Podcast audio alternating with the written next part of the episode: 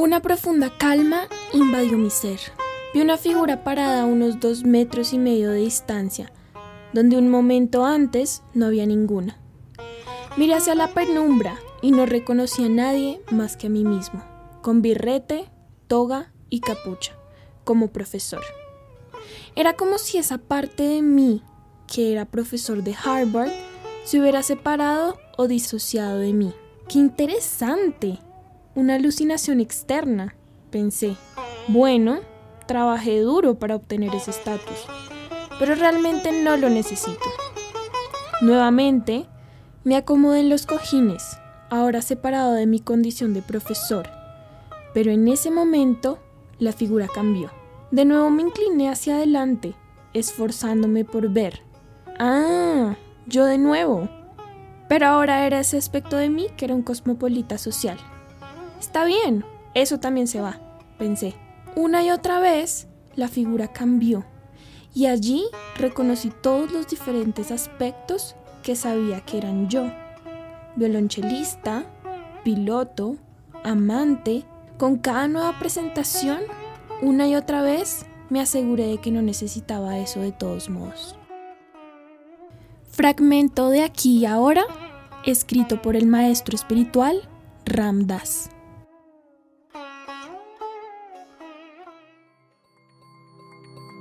Estás escuchando Pensamiento Espiral, conducido por Juan Diego Beltrán y Angélica Daza.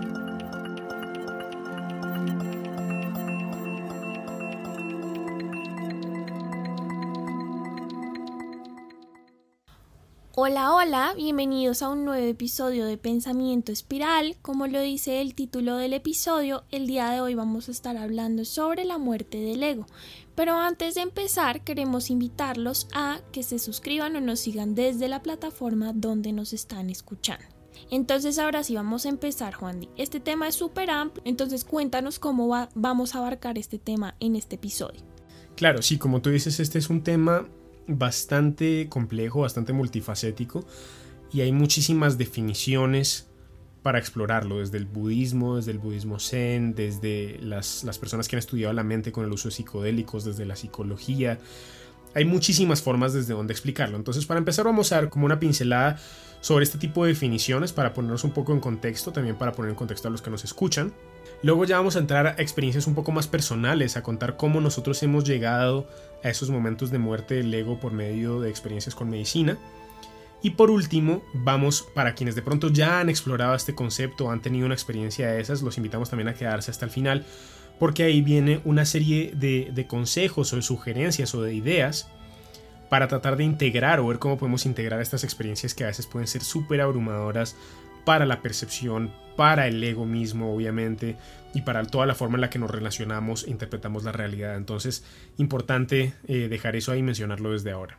Ahora sí, para empezar, ¿no? Con esta primera parte que mencionábamos de dar un poco de definiciones o explicar qué es la muerte del ego. De acuerdo con Stanislav Grof, que fue uno de los pioneros en la investigación de los estados alterados de conciencia, él habla de la muerte del ego o la disolución del ego específicamente como un estado extático caracterizado por la pérdida de las fronteras entre el sujeto y el mundo objetivo, lo cual resultaba entonces también en una sensación, en una emoción de unidad con todas las demás personas, con la naturaleza, con el universo entero y con Dios mismo.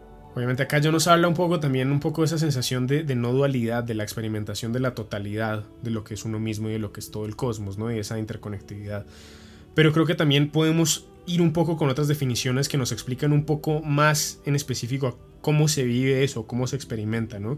Y a mí me parecería dar, importante también dar una segunda definición que complementa un poco más esa primera, de Daniel Merkel, que era, también era un investigador, un académico de estudios religiosos, que desde lo que él había trabajado o entendido desde diferentes religiones, él definía ese estado de la muerte del ego como lo siguiente. Una experiencia sin imágenes, en la cual no hay una sensación o no hay ninguna noción, digamos, de identidad personal.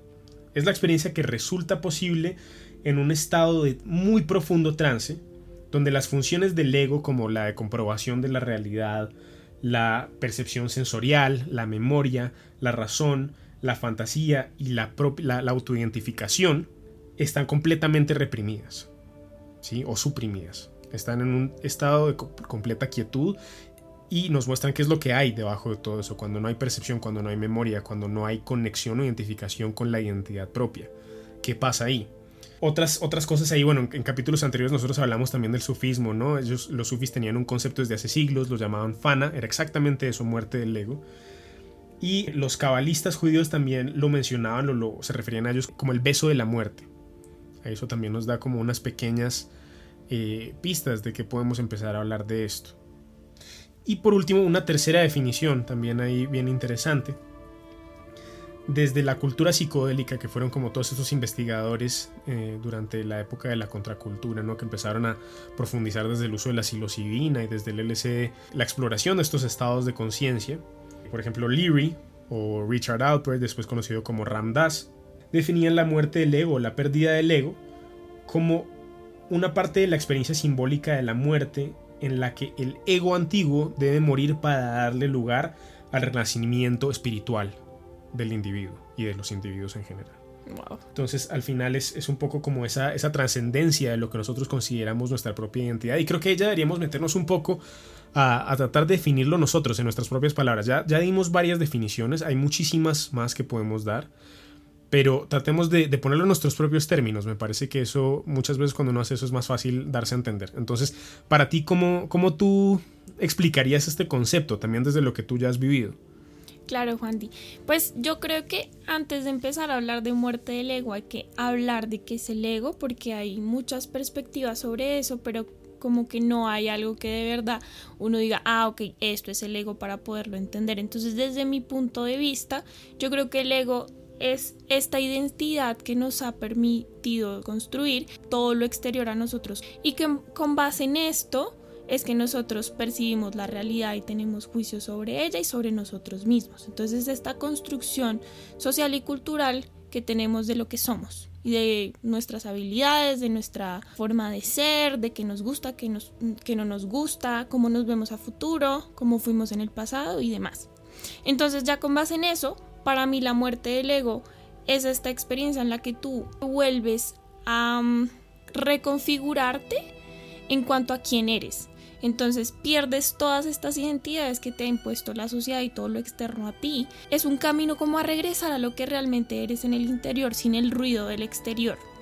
Así lo, lo percibo yo y pues obviamente es una experiencia que puede llegar a ser muy hermosa, muy positiva, muy sanadora, pero si no estamos listos para experimentarlo también puede ser una pesadilla, puede llegar a ser bastante traumática. Entonces, no sé cómo lo ves tú y qué piensas al respecto tú de este, de este concepto. No, me encanta cómo lo pones y me encanta también que hagas énfasis en definir el ego o en tratar de hacerlo. Porque de ahí hay que partir. ¿Por qué estamos hablando de la muerte del ego? El ego se puede morir, el, el ego es algo que se muere. ¿Qué es el ego también, no? Para mí el ego es algo muy similar a como tú lo pones también. Para mí el ego es, por un lado, ese conglomerado de cosas que nos permite la autoidentificación con lo que somos, con la propia identidad, con lo que en mi caso yo soy Juan Diego, tú eres Angélica, que me defino a mí mismo, me identifico con esta identidad, con esta encarnación, con este cuerpo, y me permite también operar de alguna forma la percepción, el funcionamiento de la razón, el funcionamiento de muchos procesos cognitivos, también yo lo siento de alguna forma que están asociados a esa propia identidad, ¿no?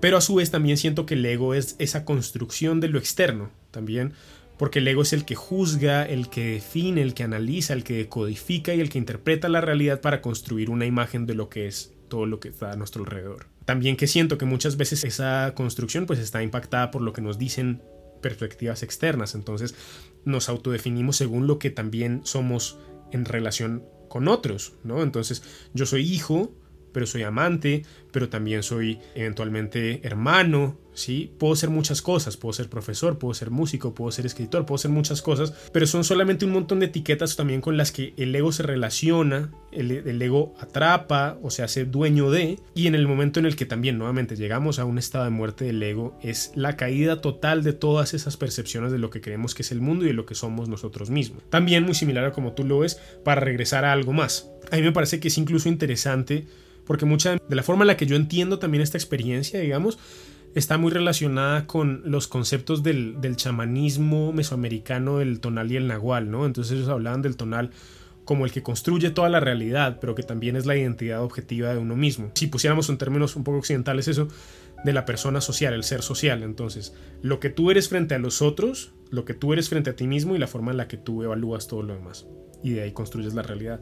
Entonces, es bien interesante preguntarnos qué pasa cuando eso se cae. ¿Sí? Sí. Porque ¿qué hay debajo de eso? ¿Qué hay debajo de lo que supuestamente es Angélica? ¿O qué hay debajo de lo que supuestamente es Juan Diego? ¿Qué hay debajo de esos temores, de esas ansiedades, de esos pensamientos, de esas experiencias también que tú le ponías en términos de pasado, presente o futuro? ¿Qué hay debajo de todo eso? Que somos en esencia. Y yo creo que también, o sea, ponernos a pensar y a definir el ego nos lleva como a un viaje muy lindo porque como que si nos damos cuenta el ego son construcciones que no hemos decidido como tal nosotros, o sea, yo no decidí nacer donde nací y no decidí recibir la educación que recibí, pero muchas cosas de esas cosas que yo no decidí tener me definen con lo que soy y me, me permiten definirme a mí misma. Entonces, pues creo que eso es súper importante porque si quitamos todo ese ruido del exterior, ¿qué queda al final? ¿Cuál es mi esencia? ¿Qué soy? Total, y me parece muy por eso lo que dices de uno aceptar cosas que no necesariamente son propias, como partiendo desde el nombre, nosotros estamos siendo definidos por otros, por cosas que nosotros no elegimos. Y me parece que eso puede generar muchos problemas en cuanto a la percepción que tenemos de nosotros mismos, lo que nosotros creemos o nos decimos a nosotros mismos que somos, y por lo tanto las preguntas difíciles de contestar de hacia dónde vamos o qué queremos. Y me parece que ahí es justamente donde este concepto o este estado abre muchas puertas. Porque incluso hay, hay académicos y hay practicantes de la espiritualidad desde el budismo y desde otras doctrinas pues, de pensamiento espiritual oriental que también hablan un poco de una similitud muy profunda entre la muerte del ego y el estado de la iluminación, describiendo entonces esa muerte del ego como un camino hacia la iluminación, de alguna forma, a través de la cual si uno lo experimenta una vez, pues no está, no está ni cerca de lo que es, sino que es estar siempre en ese estado y que se logra después de muchos años de meditación, lo cual pues es realmente muy poderoso y para ellos pues eso toma una vida entera para mantenerse, como digo, en ese estado de unión y de conexión absoluta con la totalidad del universo. Entonces, en ese sentido, pues yo creo que también eso, eso podría, si la pregunta surge, yo por qué querría experimentar algo que suena tan, tan drástico, tan miedoso, tan miedoso, eh, pues ahí está, porque es una de esas experiencias muy trascendentales en las que reconectamos con lo que somos, ¿no? con parte de lo que somos, porque somos ego, pero también somos esa conexión con la unidad, ¿no? somos esa unidad. Entonces, de alguna forma, experimentar la muerte del ego, de percibir la realidad basada en mí mismo y en lo único que yo creo que soy, y al romper esas barreras, pues podemos ver el mundo y el universo como realmente son.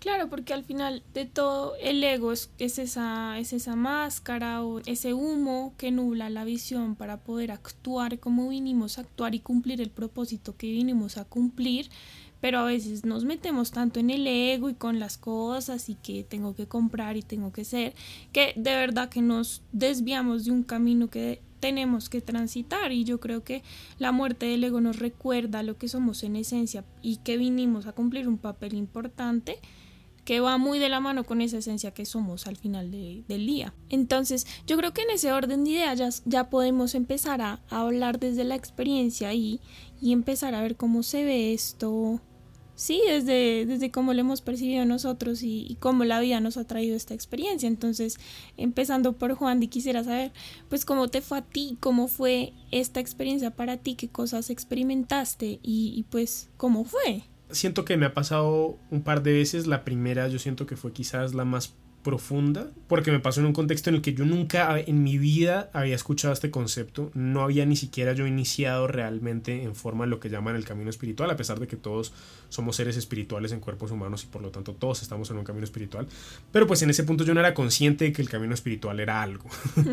yo estaba muy metido en mi cuento de yo, mi ego, mi experiencia humana y desconociendo o sin identificarme con todo lo que está pasando más allá de lo que yo percibo. Entonces me pasó en una situación en la que yo estaba en una reunión con amigos, me había invitado un amigo que hace mucho no veía, un amigo del colegio, me había invitado a tomar ácido, literalmente. Entonces, en ese punto ya se supone que iba a ser como amigos muy cercanos, un espacio como muy tranquilo, muy de contención, como deberían ser esos espacios, me parece a mí donde uno está muy vulnerable. Y por cosas de la vida, ese espacio se terminó convirtiendo como en una, en una fiesta, en una farra, rumba muy pesada, digamos, para, para como yo estaba en ese estado, para mí era muy pesada. Y, y, yo recuerdo estar pues con la percepción completamente alterada, ¿no? Cuando empieza a llegar un montón de gente con la que yo me sentía un poco intimidado y me sentía asustado y mi ego se sentía muy, muy, muy vulnerable. Entonces recuerdo ver cómo percibir cosas como el aura de la gente que estaba llegando, cómo cambiaba la energía, cómo cambiaban los colores de la luz con la persona que entraba. Y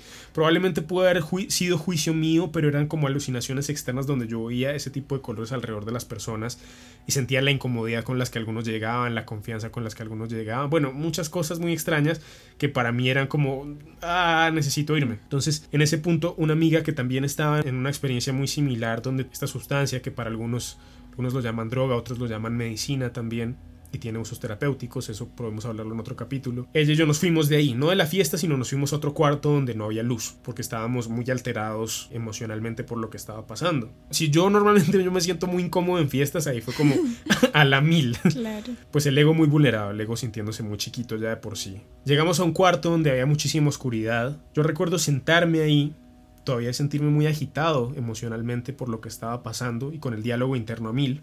Yo recuerdo como sentarme en la silla y sentirme en un momento a otro que yo me hundía y me empezaba a caer en una especie de vacío y me hundía y me hundía y me deslizaba hacia una profundidad, hacia un vacío que yo no entendía y todavía el diálogo ahí estaba funcionando, la mente todavía estaba ahí funcionando yo estaba, me acuerdo preguntarme como, ¿qué está pasando? ¿Me morí? ¿Me estoy muriendo? ¿Qué es esto? Y yo seguía hundiéndome, hundiéndome, hundiéndome por lo que se sentía como una eternidad. Y recuerdo llegar a un punto en el que, todavía con el diálogo funcionando, sentí tocar una especie de fondo, pero no completamente, en el que yo me encontraba rodeado de muchas personas.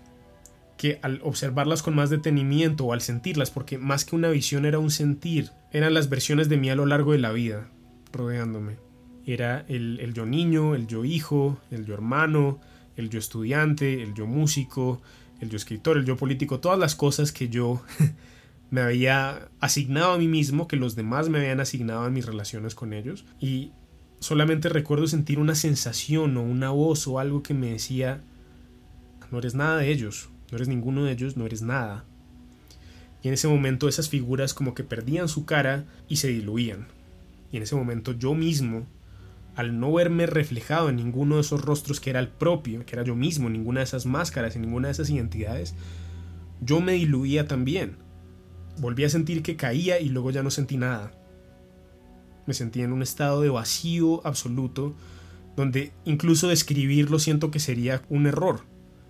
Sería atribuirle juicios desde la mente a algo que no debe tenerlos, algo que no puede tenerlos, y en el momento en el que yo lo haga lo estoy dañando un poco y me estoy alejando a mí mismo un poco más de ese estado.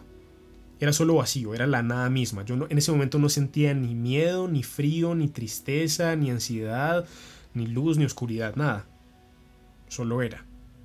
Y me acuerdo que después de eso solamente escuché que me llamaban y en eso sentí como que volvía a salir de todas esas cosas y regresaba a esa silla donde yo estaba en ese cuarto oscuro y era mi amiga hablándome.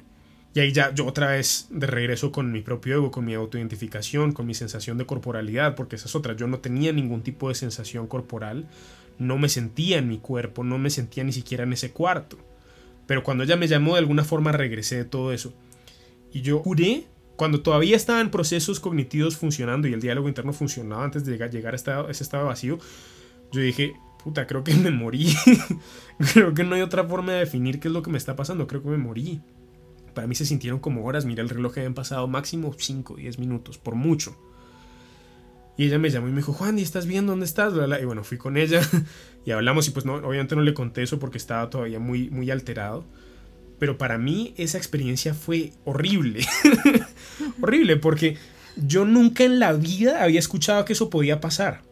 Yo nunca en la vida había escuchado que eso era un concepto, que eso era como a thing, ¿sabes? Como no, no, no tenía ni idea de que también eso era como un estado al que uno podía llegar. No sabía que ya sea o, psicodélicos o medicinas o como se le quiera llamar, digamos, yo lo prefiero llamar medicinas, pudiesen llevar a un estado así. Entonces, al ser una cosa completamente no familiar, donde yo también sentí un golpe devastador en el ego, un golpe sin piedad a todas las cosas que yo creía que eran las, las identidades que yo mismo había tratado de forjar o que otros habían forjado para mí. Y al no verme significado o relacionado con ellos, yo me sentía profundamente vacío. Y ya cuando yo había regresado, lo que pasó fue que ese vacío para mí, yo le atribuí una carga muy negativa, una carga de puta, no soy nada, porque aparte, cabe aclarar que en ese momento yo estaba en un profundo estado de depresión, mi salud mental estaba en uno de sus momentos más difíciles entonces, pues cuando regresó la activación de la mente y de todos los juicios desde el ego, fue como, ¿qué acaba de pasarnos? Eso fue horrible, qué horror. O sea, si tras de que tú ya te sientes triste y ahora te dijeron o algo te dijo que eres nada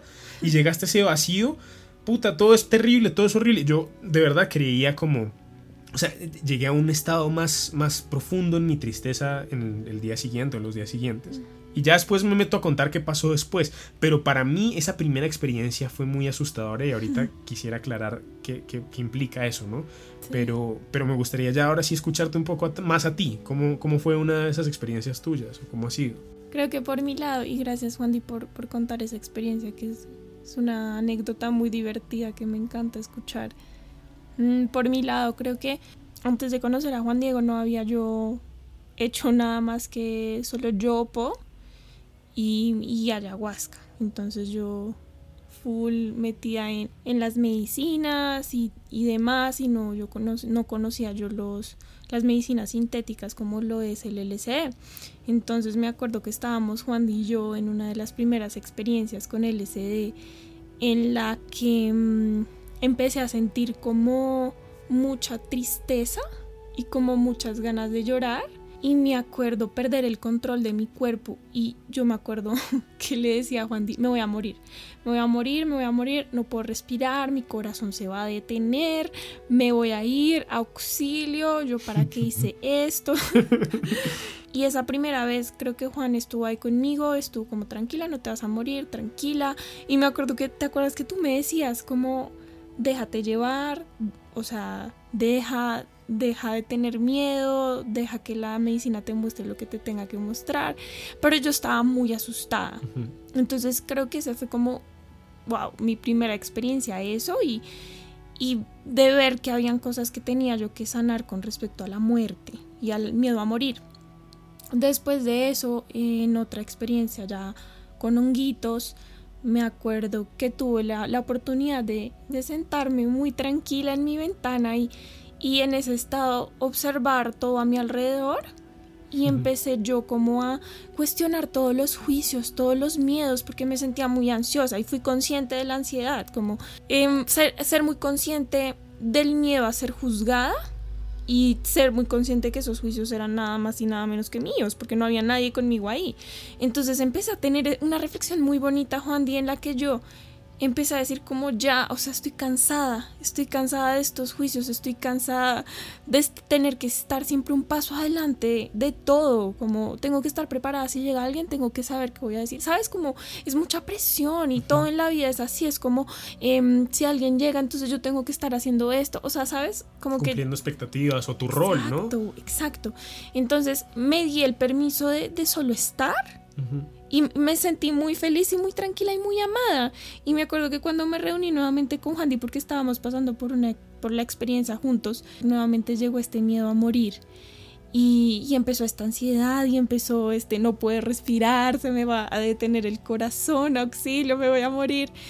Y me acuerdo que en ese momento Juan me tomó de las manos y me dijo tranquila, tranquila eh, si tienes que pasar por esto, tienes que pasar por esto.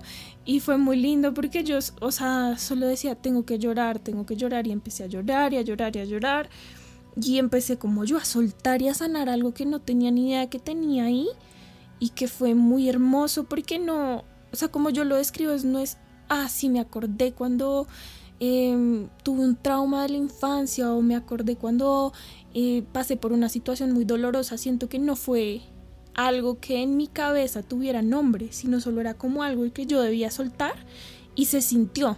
O sea, no lo sentí como algo que yo estuviera pensando, como, así ah, estoy sanando esto, sino que solo fue un sentir muy profundo de soltar una tristeza, un dolor.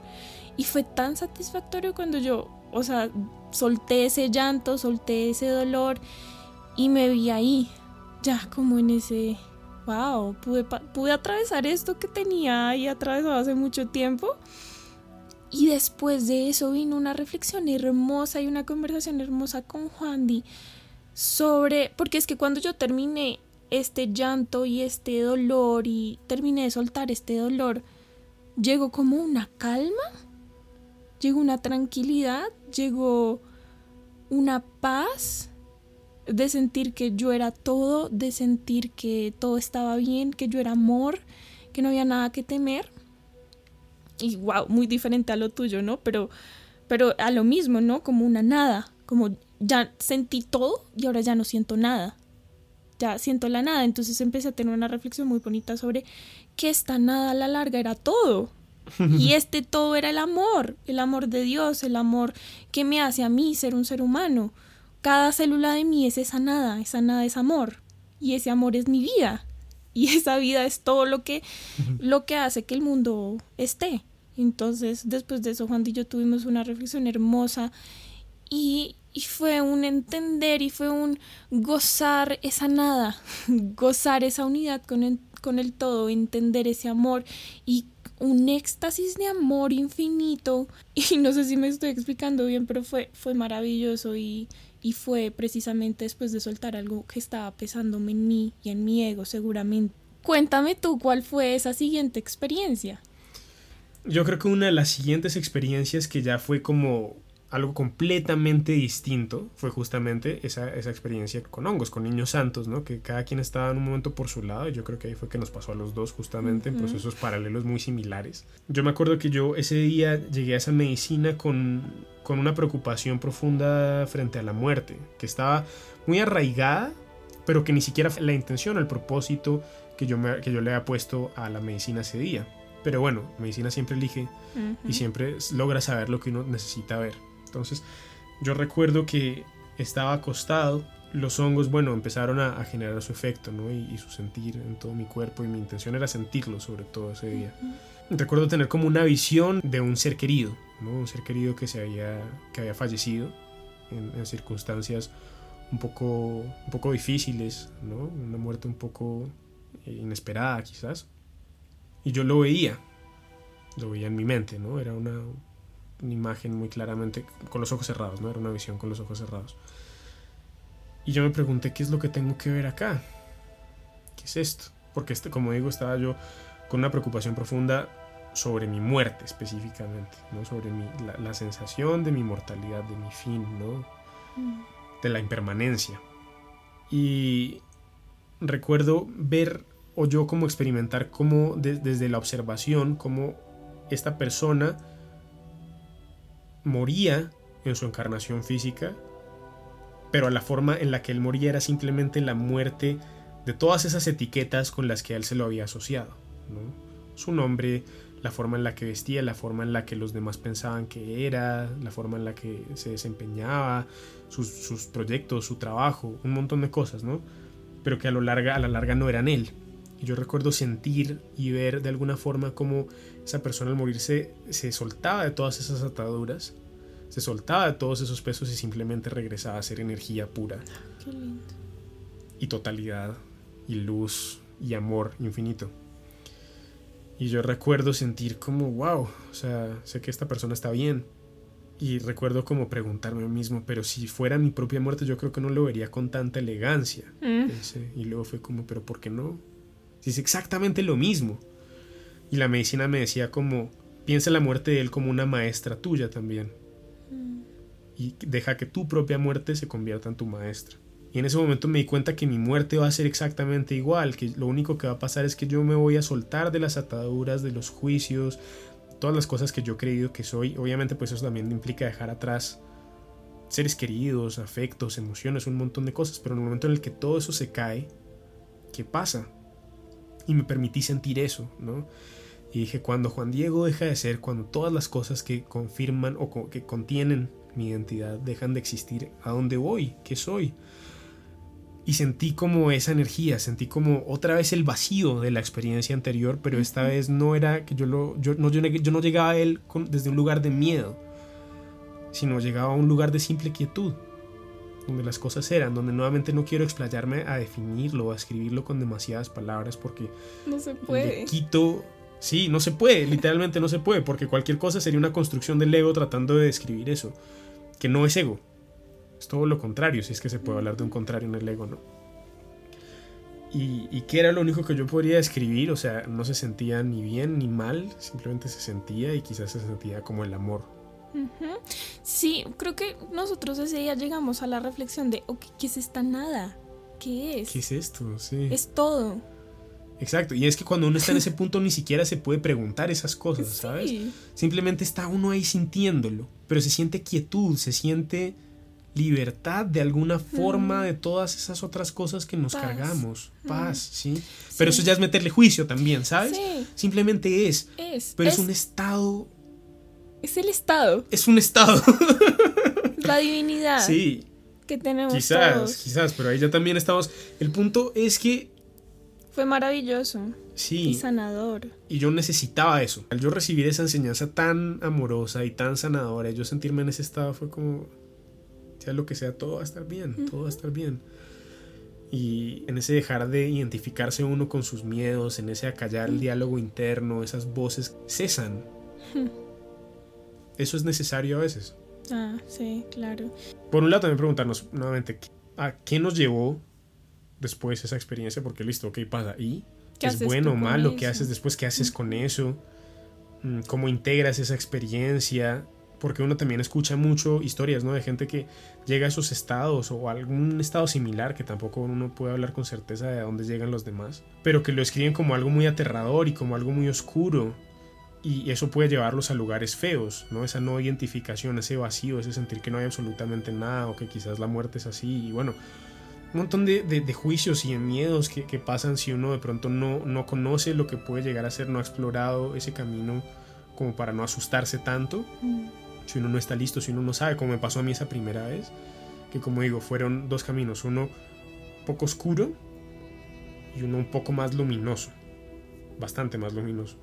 Entonces, es eso, es, pues me gustaría también que tú en este momento nos cuentes un poco cómo, cómo fue para ti ese después de pues yo creo, Juan, que desde mi experiencia me acuerdo eh, pensar sobre qué, qué hermoso sería poder quedarme en ese estado de paz y de unidad y de, y de neutralidad infinita. Mm. Pero después fue como, mm, no puedes, ya regresaste, ya eres tú, eres Angélica, eres todas estas cosas.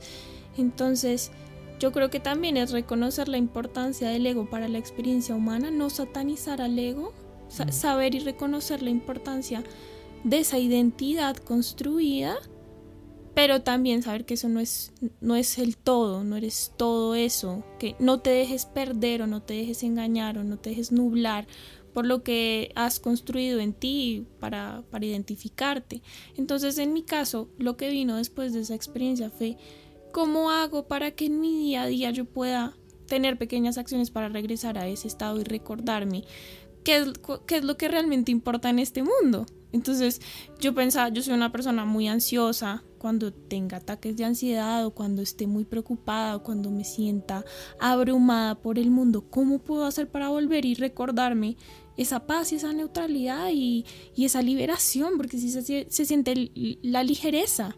Entonces fue el pensar, pues yo tengo que darme también el permiso de volver a través de la meditación o a través de las prácticas que yo quiero integrar en mi, en mi rutina. Entonces en mi caso la meditación creo que es un aliado buenísimo y desde, dato curioso, desde esa experiencia de los honguitos, ahora meditar me parece mucho más fácil y creo que puedo regresar a ese estado súper fácil. Antes era como monkey brain, como le dicen, de quedarme ahí, yo ya sé, ya sé el camino, ya reconozco ok, ya reconozco las distracciones y las cosas que vienen, pero ya sé qué es lo que queda al final. Porque yo creo que a veces uno no, sabe bien cómo meditar o no sabe qué carajos está buscando al meditar. Y creo que esta experiencia a mí personalmente me mostró a qué voy. Mm. Entonces, siempre llegan cosas y distracciones, pero yo ya sé que eso es momentáneo y que al final va a estar esta tranquilidad y esta neutralidad, que es lo que yo necesito para estar en mi paz y estar en, en el todo y en el amor infinito. Entonces eso es desde mi lado. Cuéntanos tú. Cómo, ¿Cómo fue ese integrar ambas experiencias positiva y negativa y cómo lo aplicas tú ahorita en tu vida? Qué bonito eso que dijiste, por cierto, déjame comentar algo ahí, qué, qué hermoso es muy similar algo de lo que yo sentí después. Ahorita profundizo en esa sensación de, cómo impactan las meditaciones. Es, una cosa bien loca. En mi caso fue, o sea, yo parto también. Yo después fue que muchos años después empecé a ver que si hay como una bifurcación, ¿no? En la forma en la que uno se enfrenta a esto, como dije, que puede ser muy luminoso, muy oscuro. Hay gente, incluso hay maestros del budismo zen que escriben llegar a ese estado del vacío sin hacerlo correctamente como el gemelo malvado de la iluminación porque cuando regresas de eso vuelves muerto del susto y eso te puede llevar a estados de mayor depresión, a noches oscuras del alma. Puede ser que o la mente se te ponga aún más caótica al daño al punto en el que te puede hacer daño en tu salud mental o puede ser que como te pasó a ti que te sea más fácil regresar a ese estado de quietud porque sabes que es algo hacia donde debes ir, ya tienes un poquito el sendero. Entonces, yo creo que para mí la primera vez no recibí ningún tipo de ayuda como psicológica después de eso creo que muchas veces uno podría necesitarla. A veces es bueno uno tener con quien hablar de esas cosas. Yo qué hice porque era una experiencia muy personal y no sabía cómo compartirla con otros, me puse a escribir. Me puse a escribir qué era lo que yo había sentido, qué era lo que me había pasado, a narrarme a mí mismo eso. Lo que hice fue escribirme a mí mismo una carta, recordándome todas las cosas que yo creo que soy, pero desde las cosas que de los acuerdos que yo he hecho conmigo mismo de lo que era. Entonces, sí, sí me gusta hacer música, sí, sí me gusta escribir, sí, sí me gusta pensar, entonces era como ponte pequeños objetivos en los que tú puedas darle a cada una de esas partes de ti algo que le haga sentirse bien para que tú te puedas sentir integrado otra vez con lo que tú eres. Que no tenía ni idea de que era la muerte del ego lo que sea, pero sí sentía que necesitaba darle un poquito de amor a cada una de esas partes de mí. Entonces, al yo hermano, al yo hijo, al yo músico, al yo escritor, porque al hacer eso iba a darle amor a todas esas partes y por lo tanto a la totalidad de mí mismo. Y después de eso es lo que hice en esas experiencias, tanto sin que yo quisiera hacerlo, simplemente me llevó en un camino espiritual que yo no tenía ni idea de que se estaba gestando y que venía que se venía hacia mí, pero después de eso llegaron las medicinas, llegó más el camino indígena, llegaron personas como como tú que llegaron a iluminarme muchas cosas y a enseñarme muchísimas cosas y muchas otras personas que, eran mensajeros para mí claramente de ese camino y que me ayudaron a seguir alineado con eso, con ese primer como despertar, es lo que dicen, una muerte del viejo ego para un renacimiento y un despertar espiritual. La segunda, como yo ya fue, fue derivado de un camino mucho más largo en lo espiritual, simplemente yo salí de ese estado y me sentí muy agradecido de haber estado ahí y el resultado de eso también ha sido que se abren más puertas en lo espiritual, que he entendido muchas más cosas acerca de mí mismo, acerca del mundo, acerca de mi relación con los otros, desde la sensación de, de perder la importancia personal. Me permitió un poquito acercarme a percibir eso. Si mi ego realmente es un constructo, ¿por qué le doy tanta importancia? Y después de eso lo mismo. La meditación ha sido bastante más sencilla, el, el proceso de acallar la mente, silenciar el diálogo interno cuando uno está muy ansioso, se ha hecho mucho más fácil. Entonces yo siento que obviamente puede llegar a ser difícil, pero las recompensas que hay cuando estas cosas pasan, ¿no? Porque digo, puede pasar desde la medicina como con los honguitos, o puede pasar simplemente desde la meditación. El punto es que uno sepa que si llega a ese estado, pues no enfrentarlo desde el juicio del miedo, porque cuando uno se entrelaza con una situación desde el miedo, ahí es donde se deja afectar, ahí es donde surgen las emociones negativas, ahí es donde surge el daño y la ansiedad y muchas cosas. Entonces evitar entrelazarse con ese estado desde una emoción negativa y desde el juicio negativo. Porque desde ahí pueden abrirse muchas puertas de crecimiento y de sanación personal de la relación propia, de la relación con nosotros, de la relación con la madre tierra. Y creo que por eso es importante uno reconocer que esto existe y reconocer que cuando pase no es ni bueno ni malo, simplemente es y que cada quien llegue ahí por la forma en la que lo considere, ¿no? Y ya para cerrar, yo creo que pasar por una experiencia así te cambia completamente, cambia tu forma de relacionarte con otros, como decía Juan, em, cambia tu forma de relacionarte con la naturaleza, con la madre, porque ahí te das cuenta de que somos uno. Y es nuevamente el tema de la no dualidad, que es tan fundamental, porque entonces ahí me la pienso dos veces antes de decirle algo hiriente a alguien que quiero, me la pienso dos veces antes de herir eh, algún elemento de la naturaleza, de cortar una flor, de lastimar un animal, me la pienso dos veces, porque ya experimenté lo que es ser el todo y sé que no soy diferente a estos seres que están fuera de mí, pero también están dentro de mí. Entonces, wow, te cambia muchísimo y te hace ser un mejor ser humano. Yo creo que al final del día es eso que nos hace mejores seres humanos y mejores seres, porque somos un todo. Entonces con esto los dejamos, gracias por acompañarnos y nos vemos en un próximo episodio.